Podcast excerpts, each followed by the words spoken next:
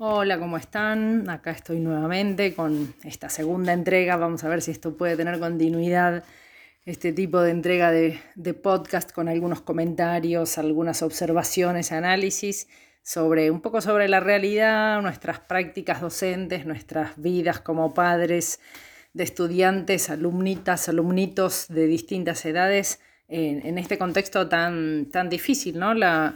La idea un poco hoy era hacer un comentario precisamente en relación a eso, porque bueno, son épocas en las que ya están empezando a darse los primeros espacios de clases presenciales en distintas jurisdicciones, provincias, municipios, eh, niveles educativos, se está trabajando de distinta manera, también según si son escuelas privadas, eh, públicas, universidades, jardincitos, etcétera, así que es como una variedad bastante eh, dispersa, una variedad ya con eso sería suficiente.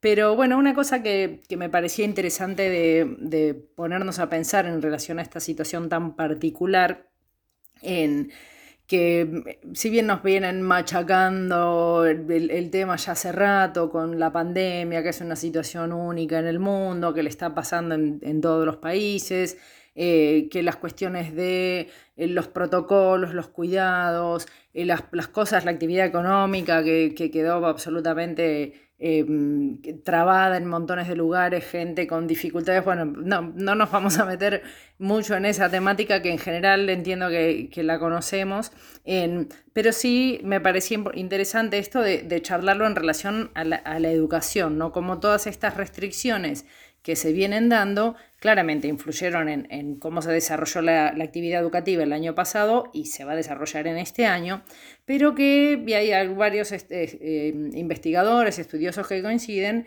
en que eh, la pandemia aceleró este proceso de transformación necesario que debía, debía darse en los ámbitos educativos. Restringámoslo a lo que es la República Argentina, porque si no, bueno, no nos vamos a poner a hablar del mundo, no me daría la, cara para semejante cosa, pero sí, bueno, pensar un poco cómo eh, esta llegada de la pandemia implicó múltiples transformaciones dentro del sistema educativo, en que, entre otras cosas, la, misma ONU a nivel mundial eh, reconoce que eh, evidenció que este cambio en, los sistemas educativos es posible. Entonces, ese era como un, paso interesante para tener en cuenta, porque antes eh, de la pandemia se sostenía la forma de enseñar tal como la usaba Sarmiento, y venía difícil el ir modificando cosas. Bueno, acá de un día para el otro hubo que modificar más de una cosa para bien o para mal, siguen, estando dándose estas, siguen dándose estas transformaciones. Hay que ver eh, cómo continúan y en, qué terminan. No van a terminar. Esto es un proceso que se va, a llevar mucho tiempo seguramente. y hablando de tiempo, precisamente la idea que en general ronda en torno a que nuestras hijas, nuestros hijos estén en, la escuela, en la universidad, en perdiendo o no estén, perdón, perdiendo el tiempo de estudio, que desaprovechando tiempo de vida en lugar de estar dedicándolo al estudio, me parece que era mm, un aspecto que hay que tener presente para, en este mismo proceso de transformación que decía, em, para pensar, para darle valor a todos los aprendizajes, que en general también nosotros los hemos tenido, ¿no? Pero a todos los aprendizajes que hay, por fuera del ámbito educativo, em, institucionalizado, el ámbito educativo formal, y que en general los niñas, niños, adolescentes, jóvenes lo vienen teniendo desde hace un tiempo ya, em, que bueno, dependerá de las edades que tengamos cada una, cada uno de nosotros, pero que en general e, este acceso que permite la tecnología ya desde hace un par de décadas en adelante, desde, hablemos inclusive de la radio, la televisión, bueno, la televisión fue como uno de los impactos más fuertes en este sentido, em, pero bueno, esta posibilidad de tener aprendizajes, de llegar al conocimiento, de, de, saber cosas por otras vías que no sean la escuela, que no sean las instituciones educativas, tiene una fuerza bastante importante en la vida, no sé si es una fuerza, pero una llegada bastante importante en la vida de, nuestras hijas, de nuestros hijos. Y a veces pareciera como que lo desmerecemos. Em, cuando nos contestan, y me fijé en YouTube, eh, no, le pregunto a Google, está bien, implica un montón de otros análisis que tendrían que ver con los algoritmos que usan estas plataformas para seleccionar qué le van a contestar a, cada pregunta que, que nosotros hagamos. Pero esa posibilidad de saber qué sé yo, cuál es la capital de Italia, o cuánto llueve en Misiones en verano, o eh, cuál, cuántos chicos pobres hay. Bueno, todo ese, ese acceso a, información y a conocimiento está al alcance de las manos de, cada una, de cada uno. Tampoco nos vamos a meter en la desigualdad y esta brecha enorme que se abrió también a partir de la pandemia.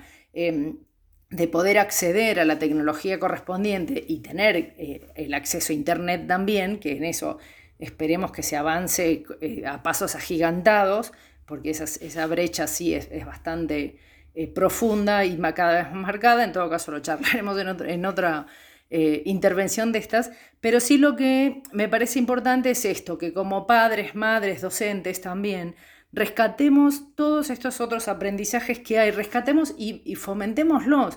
Lo que me parece que estaría bueno en... Se me cayó el machete. me parece que estaría bueno, es poco profesional lo mío.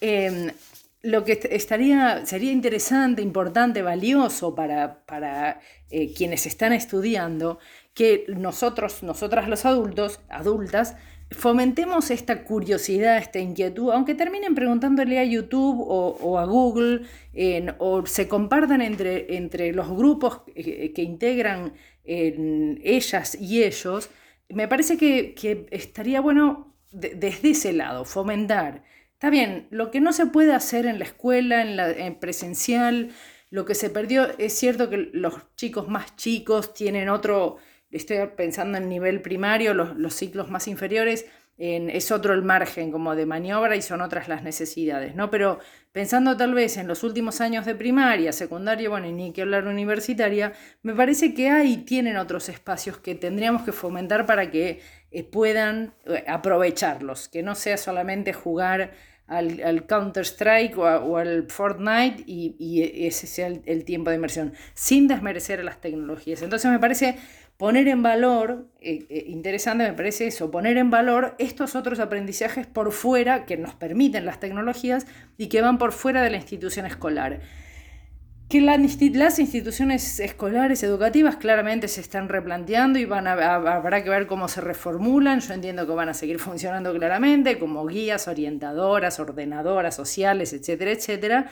Pero bueno, con otras lógicas, con otras metodologías, con otras formas, porque la sociedad ya está siendo otra a partir del uso de tecnologías. La inteligencia artificial está... ¿Qué es la inteligencia? Esto, que yo le pregunte a Google y Google me conteste. Esto, eso ya es parte de la inteligencia artificial. Entonces, o que haya, deje programado en el teléfono para que se prenda un lavarropas, está bien. Estamos hablando de niveles económicos todavía que no están al alcance de todos, obvio, pero no hoy, pero no sé, en 5 años, en 10 años, cuando un nene que hoy tiene 7 años, dentro de 10 años tenga 17, ¿Cómo va a ser la sociedad en la que viva?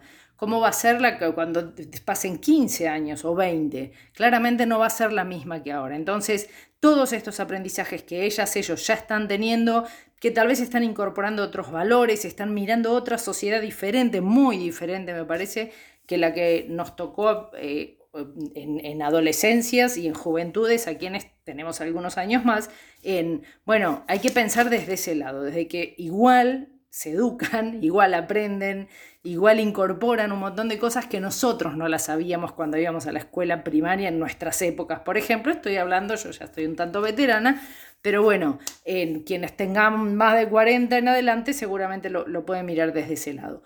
Pero el punto entonces es que siempre se aprende, que no hay que, hay que tratar de modificar esa idea también de que solo se aprende cuando vas a la escuela o solo cuando vas al profesorado o al instituto o a la universidad.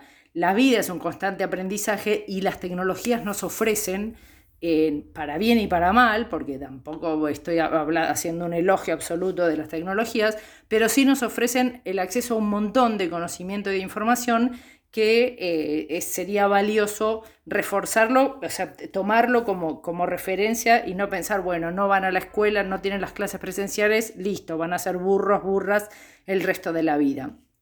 En, ¿Qué sigue de esto? ¿Qué, va, o sea, lo que suceda después de la pandemia o, a futuro con el uso de las tecnologías en, la formación de, los chicos, las chicas, y no sé, yo futurología me parece que es difícil hacer, hay un montón de, especulaciones de lo que pueda llegar a suceder o no, lo que está claro es que en el marco de esta pandemia y como consecuencia, entre, entre otras tantas otras cosas, lo que sí sucede es que la brecha, la desigualdad entre el acceso de unas y unos y otras y otros es muy marcado. Entonces esa va a ser una primera deuda a, saldar.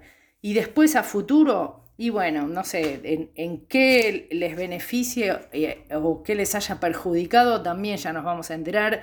Estos procesos de crisis, de transformación educativa en general en la sociedad y educativa puntual, eh, las consecuencias nos vamos a enterar más adelante. Em, yo pongo un ejemplo que es bastante dramático, pero me parece atinado a veces cuando eh, plantean, bueno, pero no podemos ir a la escuela, no podemos hacer esto, no podemos hacer lo otro. Em, después de la Segunda Guerra Mundial, mm, montones de personas en Europa, en, en, gran, en gran, parte de, de, otros países, se quedaron sin nada, ¿no? sin ir a la escuela, sin sus casas, sin sus ciudades, sin sus vidas cotidianas.